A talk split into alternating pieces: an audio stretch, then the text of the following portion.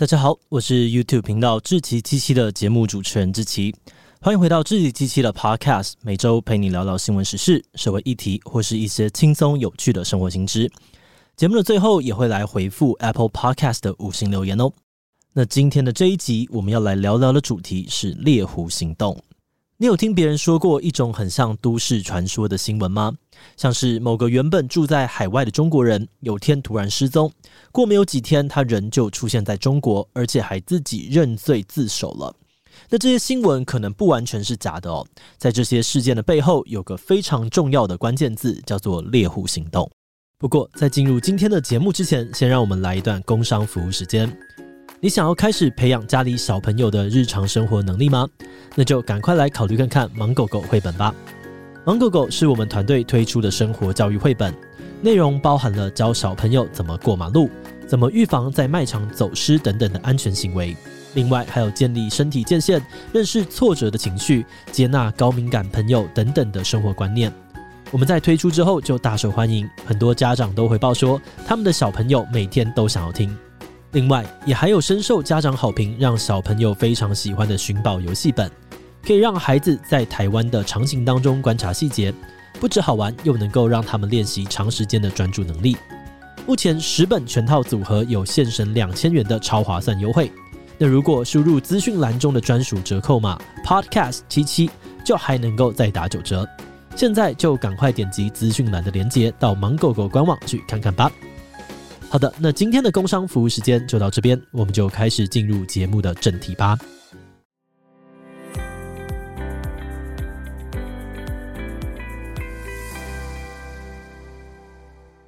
中国电影《战狼》有一句经典台词，叫做“犯我中华者，虽远必诛”，意思就是说，如果惹到我们中国人，不管再远，我都会逮到你，然后把你处刑。说到这句台词，大部分的人会想到的可能都是有人入华，然后小粉红们到世界各地出征的画面。但实际上，不只是中国网友，中国政府的官方也非常努力在实践“虽远必诛”。在二零一四年，中国政府开始执行一个叫做“猎狐行动”的反贪腐行动。他们把要处理的目标罪犯取了一个叫做“狐狸”的代号，而这所谓的“狐狸”通常都是贪污的官员或是经济犯。那中国政府就表示说，不管你们跑到哪里，政府都会把人抓回国内，追讨回被你们卷走的赃款。这个听起来好像蛮合理的哦，贪污被抓天经地义嘛。所以在猎狐行动一开始的时候，很多国家都配合中国一起抓犯人。但后来有越来越多的国家慢慢的发现，这个行动怎么好像有点不太对劲。今天的这一集，我们就要来谈谈看这个猎狐行动到底是哪里有问题？中国政府怎么抓狐狸？其他国家又有什么反应呢？那我们就从猎狐行动的起源说起吧。其实，猎狐行动的前身是二零一二年习近平上台之后开始发起的大规模反贪腐运动。到了二零一四年的七月，这个反贪腐运动进一步的扩大，中国公安部正式启动猎狐行动，锁定那些海外的中国贪污犯还有经济犯，而这个行动的目标就是抓到人跟追回赃款。那到了二零一四年底，第一次猎狐行动结束之后，他们一共抓获了六百八十人，而这个数目比前一年多了快三倍。中国官方就认为说，哇，这个猎狐行动成效赞到不行哦，所以每年都重新启动，而今年当然也不例外。而且不只是政府觉得赞，民间对于猎狐行动也是一片好评。中国国内有很多关于猎狐行动的正面报道。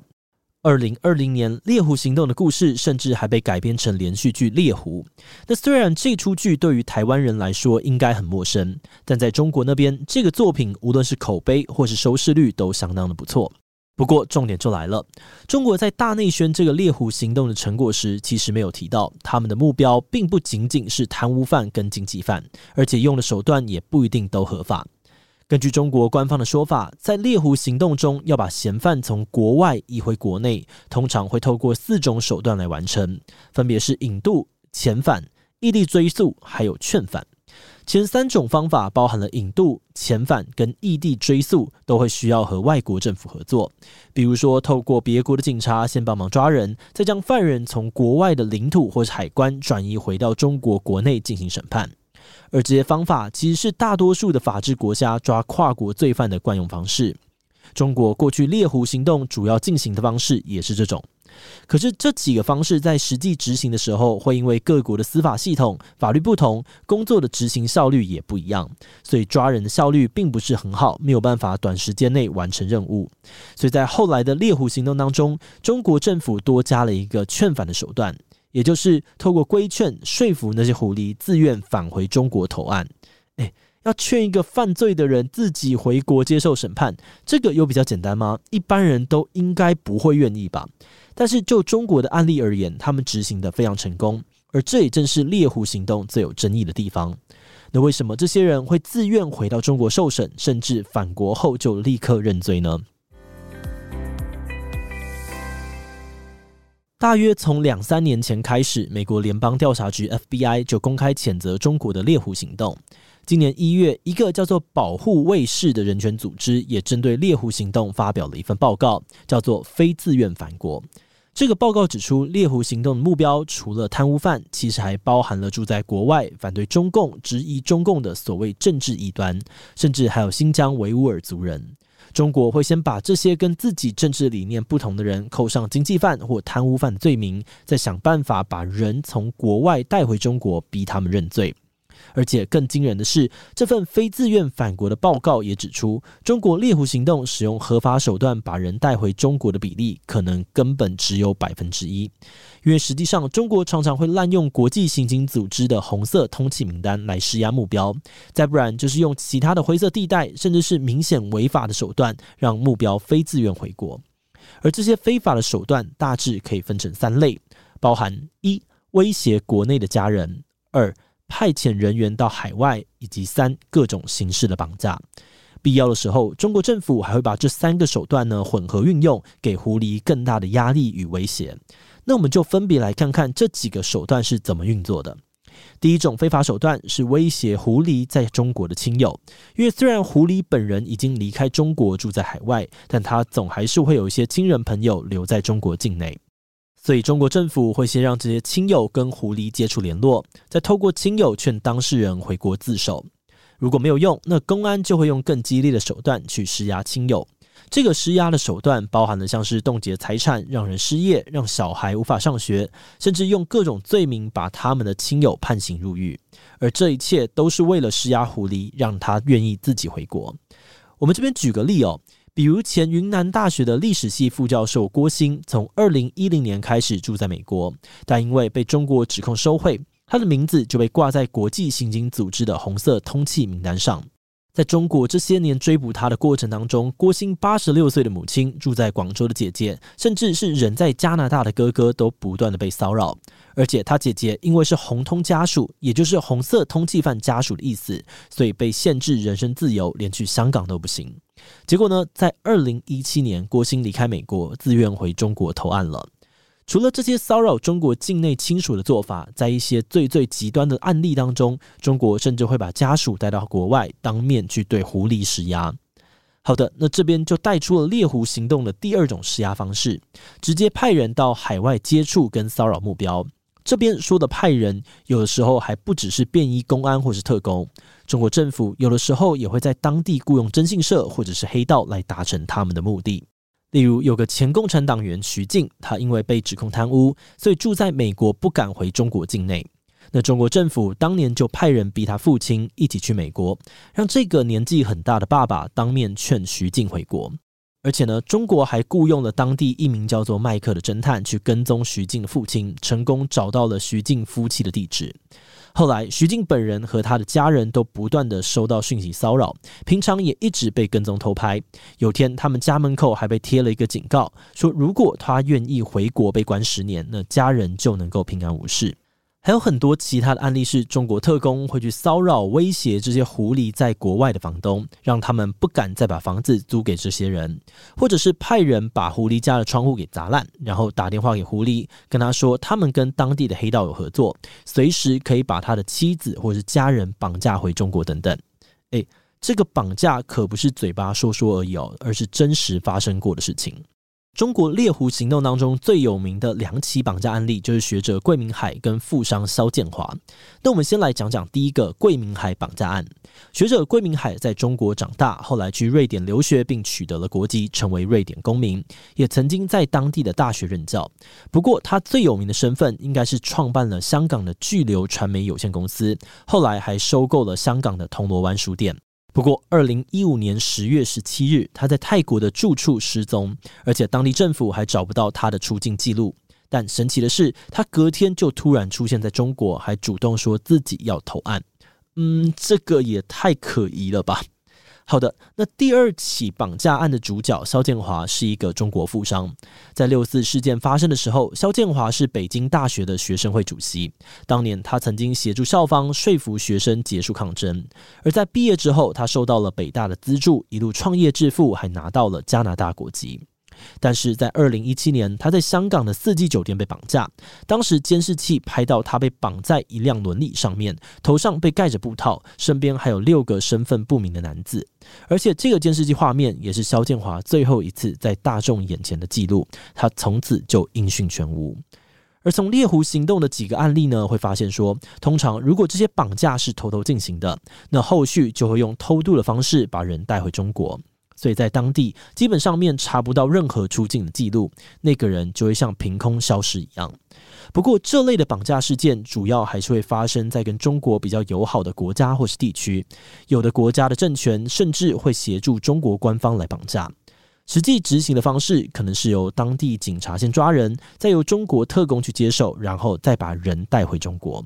像是埃及就曾经抓了两百多名的新疆维吾尔族人。这里面有很多人都曾经接到新疆家人的来电，要他们回来，因此有不少人怀疑说，他们可能就是埃及政府配合中国猎狐行动的受害者。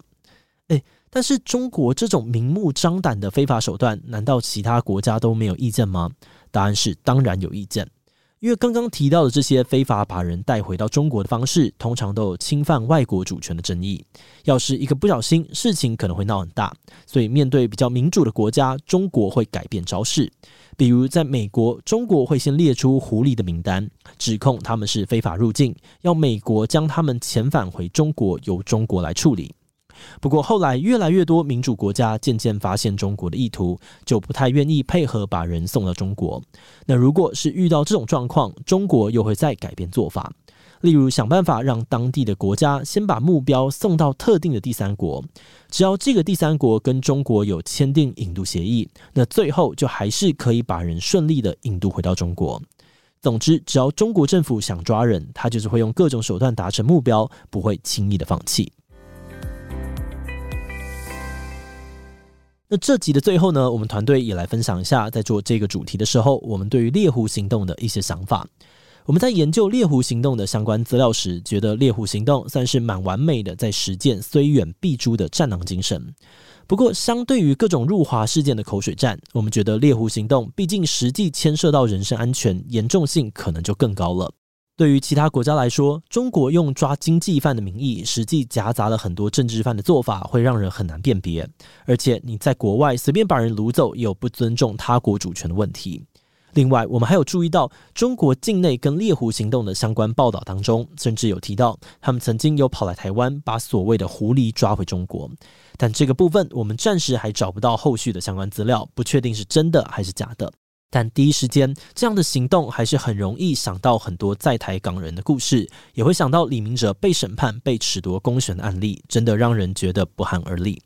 好的，今天关于猎狐行动的介绍就到这边，接下来我们就要来开始进行留言分享的部分啦。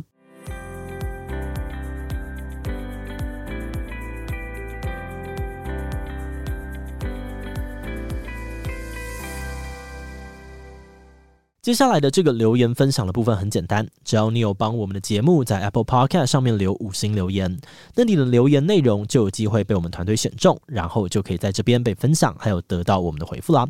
那第一则留言呢，是来自于零零零零零九一二三四这位观众说：“超级无敌好，贴心调整语速跟念法，我自己好奇的比较了一下哦，发现编辑花的心力好多，甚至连图片上面的文字都转移出来，太酷了吧！”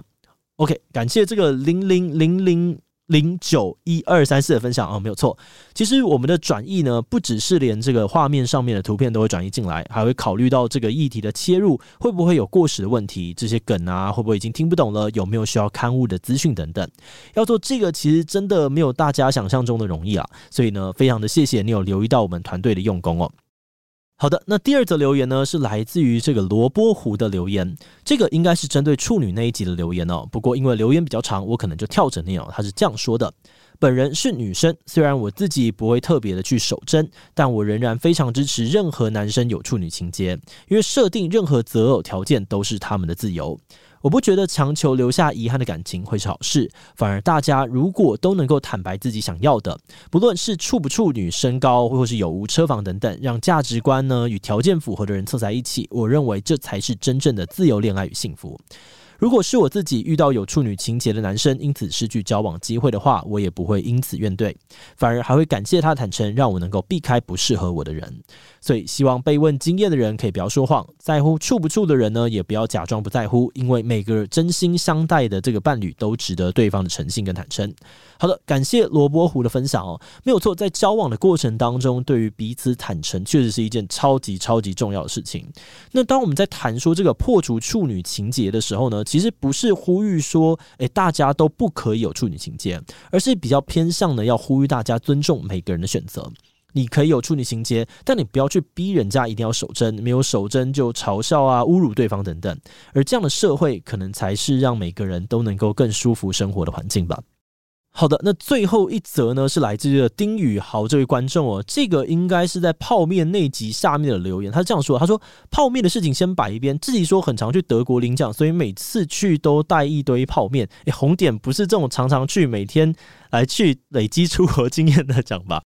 啊，就以前就常去啊，就大家可以就是 wiki 去查一下，就是有时候自己去，然后有时候跟朋友去之类的，就会去拿，然后我都会带。咖喱口味跟那个那个叫什么辣味番茄啊，好好吃哦！我就带这两个去吃，不然德国真的是连德国的泡面里面的料都跟台湾还有日本的不一样，所以没有办法，我一定要带台湾的去吃。诶，等等，下面还有另外一个叫做阿廖的观众，也有差不多类似的留言，他是这样说的：这集说我之前很常去德国领红点设计奖，诶，这是一个可以这么轻描淡写的事情吗？语气就好像我刚刚吃了一碗泡面。呃，对，就是之前蛮常得奖的，然后我可以跟大家分享一些很疯的事情，因为以前我是呃要录这个七夕呢，是录日更的，所以我就必须要赶回来录影，所以我还记得我最后一次去德国的时候，我是礼拜五的凌晨飞，然后呢，我在礼拜一的早上，好像是在六点多的时候到台湾，然后我就。呃，收一收，回到家里，然后躺一下之后，九点就起来赶快露营，然后再回去睡觉，就是一个这么疯的行程。然后所有人都觉得我到底在干嘛？然后之前呢，这个日本的呃 Good Design 呢，它会跟德国的，就是有点接在一起。所以那阵我记得有一次，我应该就是先去德国，然后再从德国飞日本，然后再从日本飞回来，真的超累。我好像应该是也是去了个七天嘛，因为 Good Design 它是。要求你一定要到现场去参加他的一个展览，然后你去布展，你要简单的摆个大大的图卡过去，很麻烦，真的超麻烦。好的，那今天的节目呢就到这边哦。如果你喜欢我们的内容，可以按下追踪。如果是对于这一集猎狐行动的内容，对于我们的 Podcast 节目，或是我个人有任何的疑问跟回馈，也都非常的欢迎你在 Apple Podcast 上面留下五星留言哦。那今天的节目就到这边告一段落，我们就下期再见喽，拜拜。